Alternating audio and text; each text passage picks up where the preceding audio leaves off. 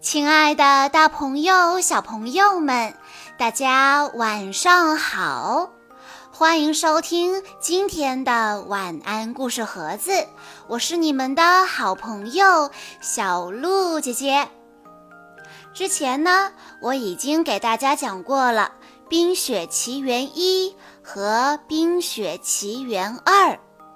但是小鹿姐姐收到小朋友们发来的消息，说《冰雪奇缘二》还没有讲结束，所以今天小鹿姐姐要给大家带来《冰雪奇缘二》的最后一部分故事。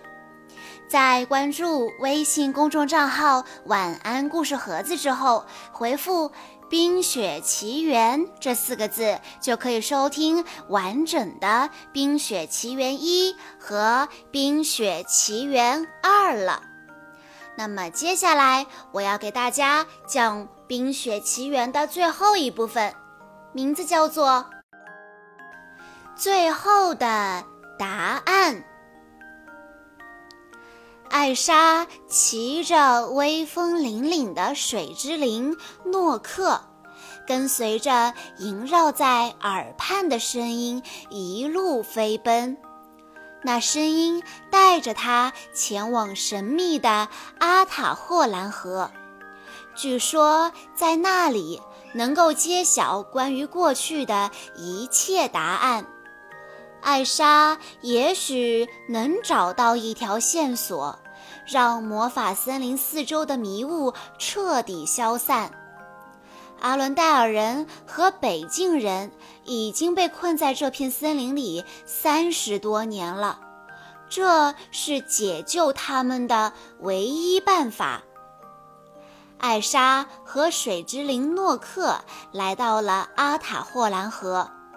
艾莎气喘吁吁地望向前方，她发现这条神秘的河流竟然是一条冰川。那声音从冻结的冰层里传出来，继续呼唤着艾莎。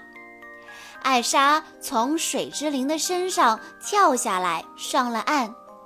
这时候，艾莎立刻感觉到阿塔霍兰河强大的魔法正在靠近她。艾莎走进冰洞，她有些担心，但是又很激动。为了找到阿塔霍兰河，她已经等待了太久。艾莎在这个不可思议的冰冻世界里，继续追寻着那萦绕在耳畔的声音。她勇敢地从一个冰柱跳到了另一个冰柱上。原来，那声音是从一个峡谷里传出来的。艾莎用魔法变出台阶，一下子冲进了黑暗中。没有什么可以阻挡他寻找那个声音。终于，艾莎一边唱歌，一边走进了一个又大又开阔的空间。突然，好多模糊的影像从四周和头顶的冰墙上显现出来，它们变换着，舞动着。随着艾莎继续放声歌唱。其中的几个影像变得清晰起来，艾莎仔细地辨认着，发现他们正是过去的人和曾经发生过的事。那个正在低头看着他的女人，那个呼唤他的声音，都来自他的妈妈阿杜娜的记忆。艾莎和妈妈阿杜娜一起唱歌。围绕着艾莎的那些记忆的影像也越来越清晰。随着艾莎的魔法不断强大，她真正的身份在这一刻被揭露出来。艾莎变成了冰雪女王。艾莎兴奋极了，她用魔法描绘出那些记忆。寻找着魔法森林里发生的关于过去的秘密。当艾莎终于发现了隐藏在谎言背后的惊人真相时，冰雪迅速将她包围，开始冰冻她的身体，把她变成了冰雕。艾莎用最后一丝力气，绝望地给安娜发出了一个消息，告诉安娜自己在冰洞里发现的秘密。在暗海另一边的山洞里，安娜和雪宝正在等待着艾莎。艾莎发出的信息成功到达了安娜和雪宝的面前。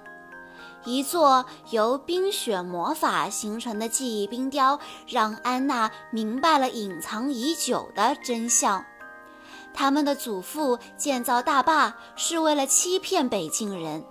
这样一来，祖父就能率领阿伦戴尔的士兵接近并且攻击他们。他们的祖父在魔法森林里发动了一场战争，迫使自然精灵们用迷雾把森林围住了。安娜一定要纠正过去的错误。安娜知道自己接下来应该怎么做了。就在安娜准备带着雪宝离开山洞的时候，她发现数不清的小雪花纷纷从雪宝身上飘落下来，雪宝正在慢慢消失。安娜意识到，雪宝是艾莎用魔法变出来的。雪宝消失，那代表着艾莎遇到困难了。艾莎也正在离他而去，安娜紧紧地抱住这个小雪人，强忍着泪水对他说：“我爱你，雪宝。”雪宝消失了，这意味着艾莎也消失了。安娜孤零零地坐在原地一动不动，她无法想象。没有姐姐和最爱的小雪人的生活将会是怎样的？安娜深吸了一口气，告诉自己一定要坚强，因为她要去完成下一件该做的事——摧毁大坝。没有了大坝的阻挡，倾泻而出的洪水就会淹没她心爱的阿伦戴尔王国。也许这就是为什么自然精灵强迫人们离开那个地方，他们不希望无辜的人们受到伤害。安娜走出了山洞，看了看四周，然后她艰难地挪动着自己的脚步，一步一步向来时的那条河走去。安娜在河边找到了正在呼呼大睡的大地巨人，她大声喊道：“快醒来！”大地巨人被安娜的喊声吵醒了，他们慢慢地站起来追赶她。安娜躲开了大树和灌木，把大地巨人引向了森林深处。但安娜很快就发现。自己和其中一个大地巨人在同一条路上。就在这紧急时刻，可斯托夫和斯特飞过来抱起了安娜，这太及时了。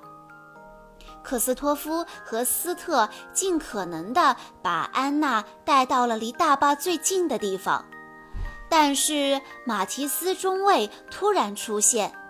他好像已经猜到了安娜的计划，试图阻止她。安娜着急地说：“必须摧毁大坝。”安娜解释了她的祖父是如何背叛所有人的。艾莎还不惜一切代价来揭开这个秘密，让大家了解真相。马提斯想了想。决定和他的士兵们一起帮助安娜。安娜飞快地跑到大坝的中心，冲着大地巨人喊道：“向我这边扔石头！”大地巨人扔过来的石头把大坝砸塌了。就在脚下的建筑塌陷的一瞬间，安娜跳了起来。马提斯和克斯托夫赶在安娜掉落之前抓住了她。安娜无私的行为使得阿塔霍兰河发生了一件神奇的事：冻住艾莎的冰裂开了。艾莎赶忙骑着水之灵诺克向阿伦戴尔奔去。现在大坝已经被破坏了，洪水决堤了，一股滔天巨浪呼啸着冲向村庄。艾莎和水之灵诺克在巨浪淹没村庄之前到达了阿伦戴尔，面向巨浪。艾莎施展魔法，把海浪冻住了，村庄得救了。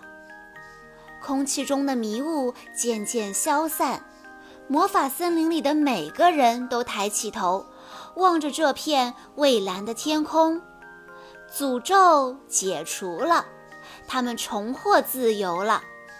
马提斯第一个开口：“三十四年啦。”北境人的首领叶莲娜接着说：“加五个月。”马提斯最后说：“再加二十三天。”阿伦戴尔人和北境人不再是敌人了，两个老朋友互相望着对方笑了。安娜看到艾莎和水之灵诺克平安地出现在她面前的时候，她有些不知所措地流下了开心的泪水。安娜跑过去，紧紧抱住了自己的姐姐。正是因为姐妹两个齐心协力，永不言败，所以这一切才能够成功。艾莎有了一个新的住处，那里有冰、火。土、风这些自然精灵的陪伴，安娜也将成为阿伦戴尔的新女王。在风之灵小盖的帮助下，艾莎把雪宝复活了。艾莎开心地说：“幸好水是有记忆的。”让人惊喜的事情还没结束。忽然，克斯托夫单膝跪地，掏出了一直藏在口袋里的戒指，对安娜说：“我全心全意地爱着你，你愿意嫁给我吗？”安娜大声回答：“我愿意。”几个星期后，安娜以女王的身份站在了她的人民面前。马提斯将军骄傲地站在安娜女王身边。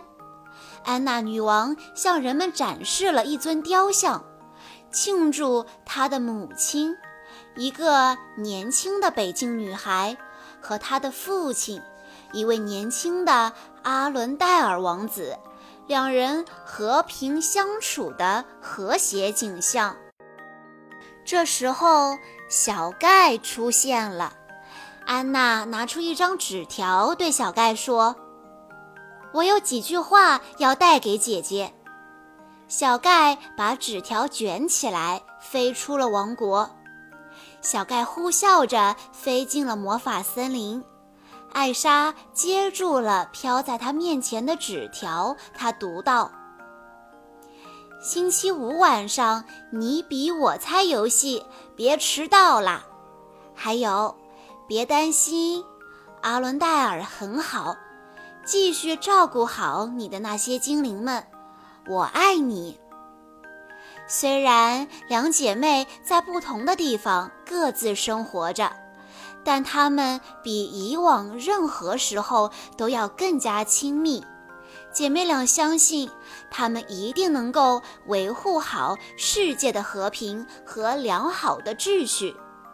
艾莎熟练地骑着水之灵诺克在陆地上飞驰，宛如一道美丽的风景。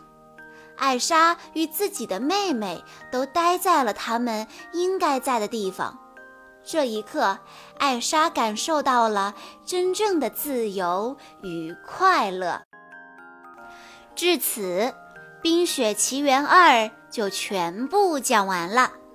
在关注微信公众账号“晚安故事盒子”之后，回复“冰雪奇缘”就可以收听小鹿姐姐讲过的《冰雪奇缘一》和《冰雪奇缘二》的全部故事了。